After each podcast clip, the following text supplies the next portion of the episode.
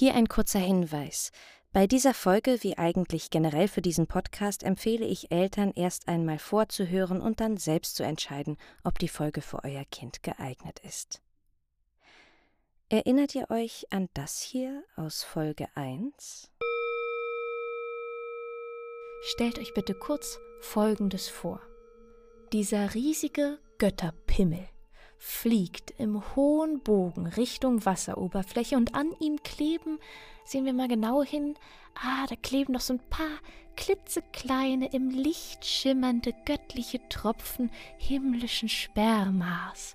Und als das Ganze dann ins Meer fällt, vermischt sich nun der Schaum des Meeres mit dem Schaum des Uranus. Also dieser weiße Meerschaum, wisst ihr jetzt genau, was das ist. Und daraus erwächst jetzt direkt neben Kreta Aphrodite, die Göttin der Liebe und Fruchtbarkeit. Das ist die Stelle im Podcast, für die ich das meiste Feedback bekommen habe bisher. Ist ja auch sehr beeindruckend, nicht wahr? Und ähm, Tja, aber wenn man das jetzt sich nochmal anhört, ist mir da direkt ein Fehler unterlaufen, gleich in der ersten Folge.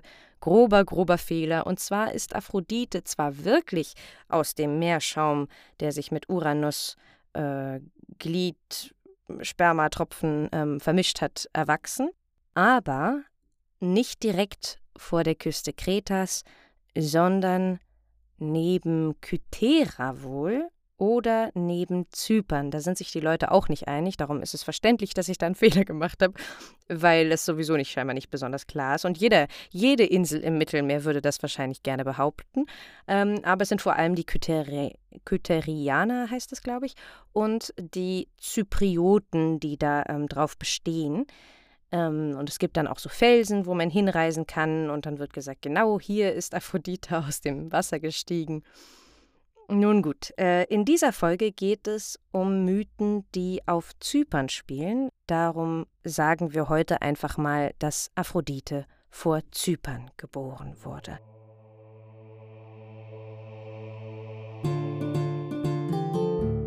Das Chaos und seine Kinder. Griechische Mythen nacherzählt von Sophia Fabian.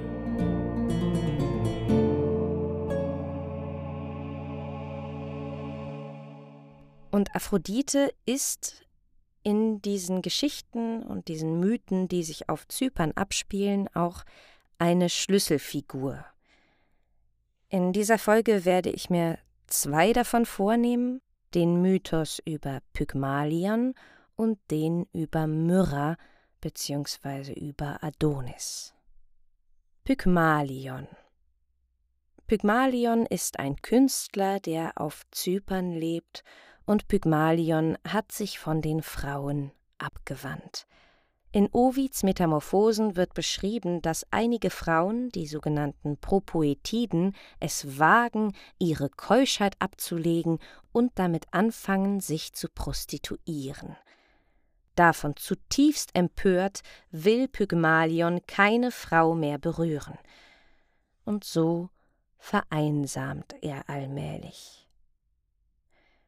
Pygmalion verbringt als Bildhauer viel Zeit allein in seinem Atelier, umringt von seinen eigenen Kunstwerken, alles, was ihn an der Außenwelt stört, kann er hier in seiner perfekten Welt ausblenden. Und eines Tages erschafft Pygmalion sein bisher größtes Meisterwerk. Eine Statue, eine wunderschöne Frau, aus Elfenbein. Und er ist selbst ganz überwältigt von seinem Werk, bewundernd steht er mit leichtem Abstand davor. Sie ist die perfekte Frau, schöner als alle Frauen, denen Pygmalion in seinem ganzen Leben begegnet ist. Diese Statue wirkt so echt. Selbst ihre Körperhaltung ist so geschwungen, als sei sie mitten in der Bewegung, aber als würde ihre Keuschheit sie davon abhalten. Großartig. Glücklich geht Pygmalion zu Bett, und als er am nächsten Morgen die Augen öffnet, weiß er, dass er von ihr geträumt hat. Aber was genau in seinem Traum passiert ist, das ist in den dunstigen Windungen seines Hirns in der Dunkelheit abgeschwollen. Er wagt es erst kaum nachzusehen, aber doch, die Elfenbeinfigur steht immer noch grazil auf ihrem Sockel, so wie er sie gestern zuletzt gesehen hat, in einer Ecke des Ateliers. Er kann sich kaum mehr vorstellen, dass er sie mit seinen eigenen Händen geschaffen hat, er muss aufstehen, zu ihr hingehen und sie wieder betrachten. Sie wirkt gleichzeitig scheu und anziehend, warm und kalt, glücklich und traurig. Wie als hätte er sich verbrannt, muss Pygmalion seinen Blick von ihr lösen, als er bemerkt, dass er sie mit offenem Mund angestarrt hat. Er schüttelt den Kopf. Eine Frau so schön und so mysteriös, hat sie sich gerade etwa bewegt? Ein Blick? Nein, natürlich nicht. Aber sie wirkt plötzlich fast abweisend. Hat sie sein Starren gespürt? Hat er sie damit vielleicht zu sehr bedrängt? Pygmalion hat einige Aufträge zu bearbeiten, und als er nicht aufhört, eine Kälte aus der Ecke zu spüren, beschließt er, es wieder gut zu machen. Er geht für Besorgungen in die Stadt und als er wiederkommt, zittert er leicht, als er über die Schwelle seines Ateliers tritt. Da steht sie wieder, aufrecht und doch bewegt, als wäre sie prall gefüllt mit Leben, kindlich und doch fraulich, schüchtern und wild. Sie vereint alles, was ein Mann in seiner Frau sehen will, denkt Pygmalion bei sich. Und auch wenn sie immer noch etwas abgekühlt dreinblickt, sie hat ihm seinen Ausrutscher von heute Morgen wohl immer noch nicht ganz verziehen, fasst er Mut und geht auf sie zu. Er hat ihr etwas mitgebracht, ein Wiedergutmachungsgeschenk. Er kniet sich vor ihre kleinen Füße und holt sein Geschenk hervor ein wunderschönes goldenes Fußkettchen mit eingefassten Steinen, wie es gerade in Mode ist. So vor ihr kniend, bindet er es ihr auch gleich um den zarten weißen Knöchel. Als seine steifen Finger dabei unversehens ihre Haut berühren, bekommt er sofort Gänsehaut auf den Arm er schafft es gerade noch, den Verschluss des Kettchens einzuhaken, bevor seine Finger zu schwitzig werden. Dann tritt er zurück und betrachtet sie wieder. Eindeutig, das gefällt ihr. Wunderschön sieht sie so aus. Und ihre Züge wirken jetzt weicher. Glücklich steht sie da mit ihrem Kettchen am Fuß. Du bist so schön. Er hat es laut ausgesprochen. Er konnte es nicht zurückhalten. Er lacht. Als er ihr Gesicht mustert, sieht er ein kleines Leuchten. Sie lächelt. Eindeutig lächelt sie. Ohne sich zu bewegen, zeigt sie ihm ihre Dankbarkeit. Unglaublich, was für eine Ausstrahlung sie hat und das ohne auch nur einen einzigen Muskel im Körper. Als er ins Bad geht, lässt er die Tür einen Spalt offen stehen, so dass er sie von hier aus betrachten kann. Und vor allem, damit er ihren Blick auf sich spürt.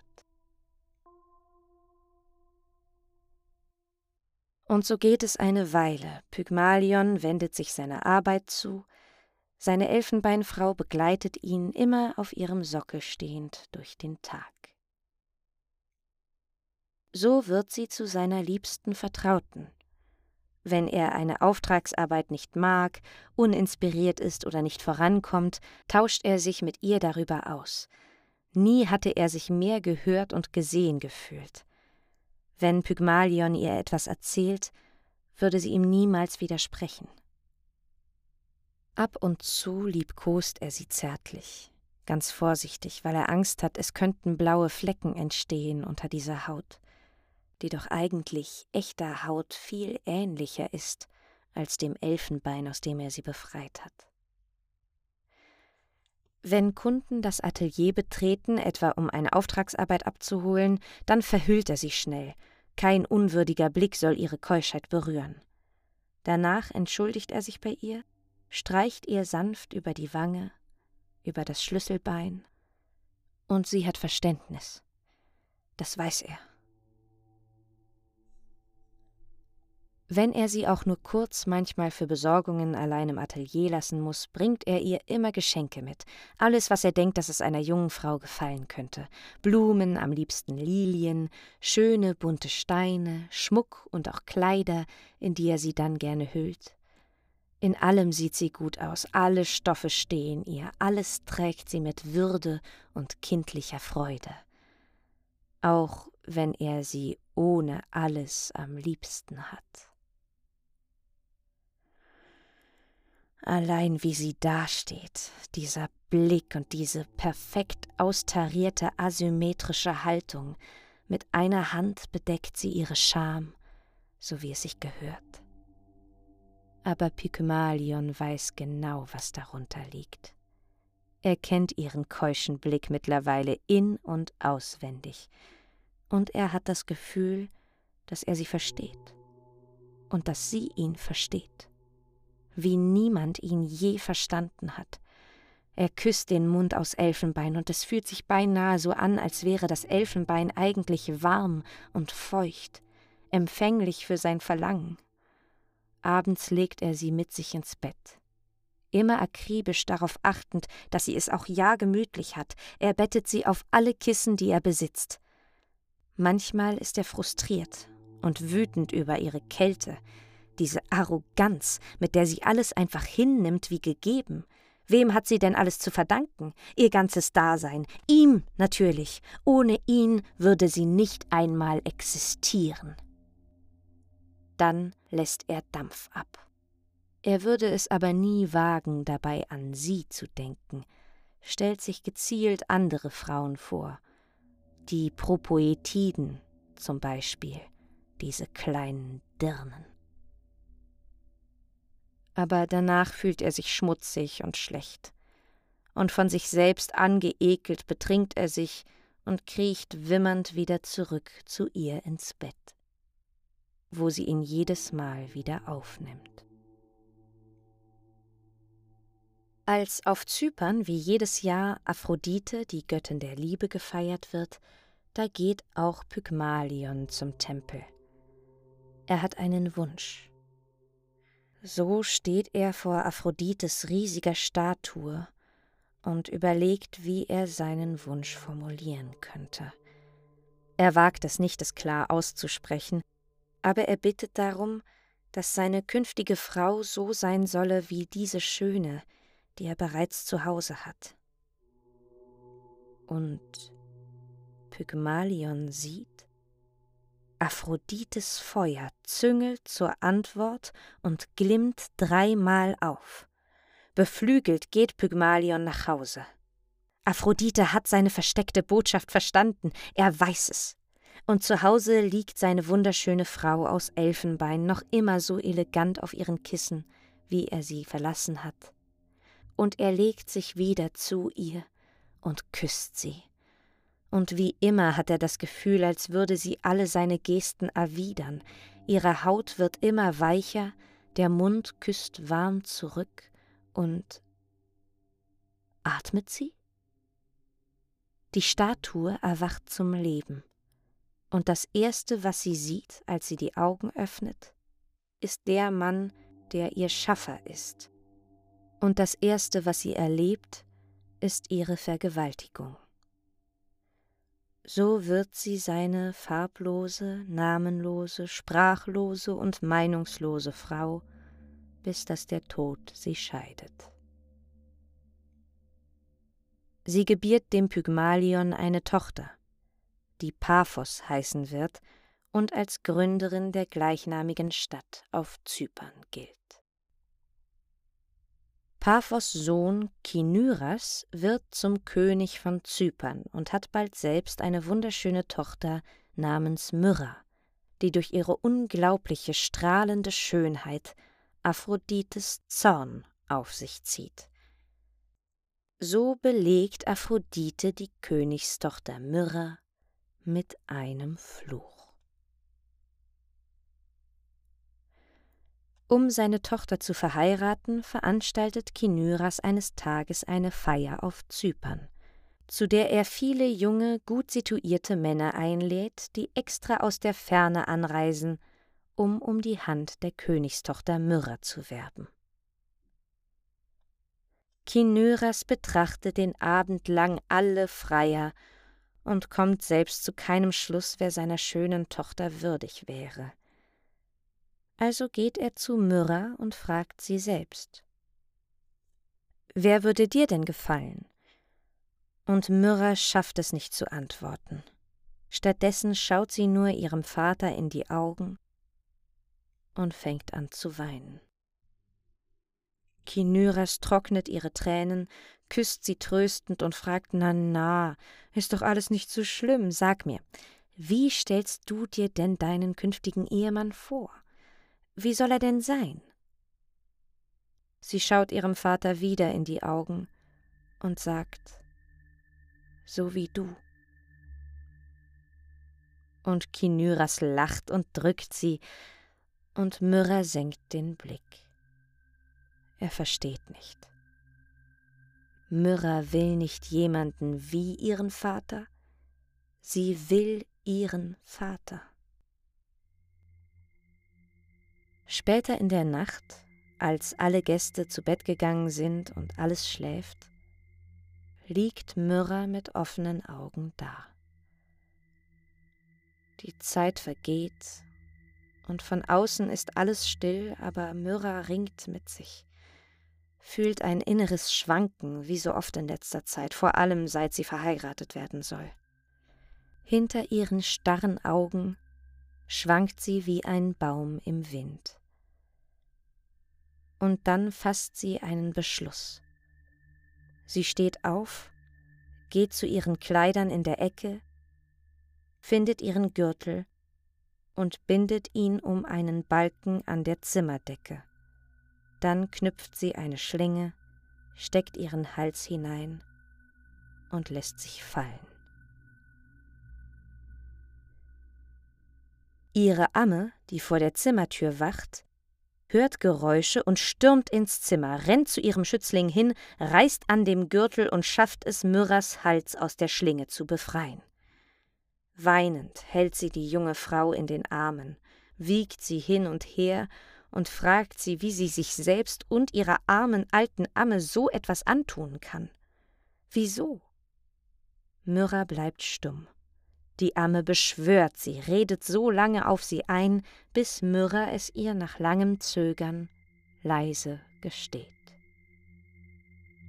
Die Alte ist schockiert, als sie die Wahrheit hört aber als sie merkt, wie verzweifelt Myrrha wirklich ist, beschließt sie, ihr zu helfen. Am nächsten Abend ist ein weiteres Fest und Myrrhas Amme geht zu Kinyras, der bereits einiges getrunken hat, und sagt ihm: Es gibt da eine junge Frau, die gerne dein Bett teilen würde. Und Kinyras fragt, ob sie denn hübsch sei und die Amme sagt ja, sehr. Und so sagt er zu, er würde sie heute Nacht erwarten. Die Amme geht freudig zurück zu Myrrha und berichtet ihr von ihrem Erfolg, und schon wenige Zeit später brechen sie gemeinsam auf. Die Nacht ist bewölkt, kein Stern ist zu sehen, der Mond verschwindet hinter den Wolken. Dreimal stolpert Myrrha auf dem Weg durch die tiefe Finsternis und dreimal hört sie den Uhu schreien, und trotz dieser schlechten Omen geht Myrrha weiter, eine Hand den Weg ertastend, die andere fest in der Hand ihrer Amme. Als die beiden sich der Tür nähern, fängt Myrrha an zu zittern. Ein schlechtes Gewissen. Sie versucht sich bewusst zu werden, was hier passiert, aber die Amme merkt es nicht. Sie geht weiter, und Myrrha wankt hinter ihr her, und ehe Myrrha es sich versieht, steht sie im Zimmer, neben dem väterlichen Bett. Einige Zeit später, aber noch vor Sonnenaufgang, schlüpft Myrrha völlig verwirrt wieder hinaus in die Dunkelheit, schwanger mit dem Kind ihres Vaters. Und in der nächsten Nacht kommt sie wieder her.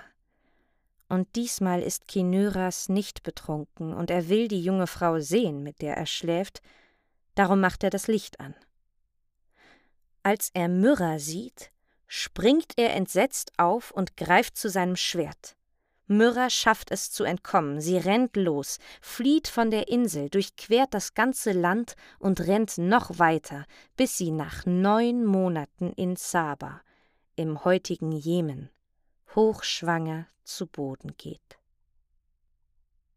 Sie hat Angst vor dem Tod und ekelt sich gleichzeitig vor dem Leben. Sie verdient keines von beidem und so fleht sie die Götter an, sie weder weiter im Reich der Sterblichen zu dulden, noch zuzulassen, dass sie die Toten mit ihrer unwürdigen Anwesenheit bedrängt. Und noch während sie ihre Bitte ausspricht, fangen ihre Arme an zu wachsen und immer weiter Richtung Himmel zu ragen. Ihre Zehen greifen in die Erde, Wurzeln, Ihr Körper überzieht sich mit Rinde und ihr Blut wird zu einem klebrigen Saft, der wie Tränen aus ihrer Rinde quillt. Und auch ihr schwangerer Bauch steckt im Stamm, und das Kind rührt sich langsam und schafft es aber nicht, sich aus der Rinde zu befreien. Eileityia, die Göttin der Geburt, kommt zu Hilfe. Eileityia streicht über die gewölbte Rinde und spricht die entbindenden Worte, und so bricht die Rinde auf, und ein Junge wird geboren. Die Najaden, die Nymphen, helfen Eileityia, sie kümmern sich um das Baby, betten es ins Gras und reiben ihn mit den Tränen seiner Mutter ein. Es ist ein wunderschöner Junge. Er wird Adonis heißen.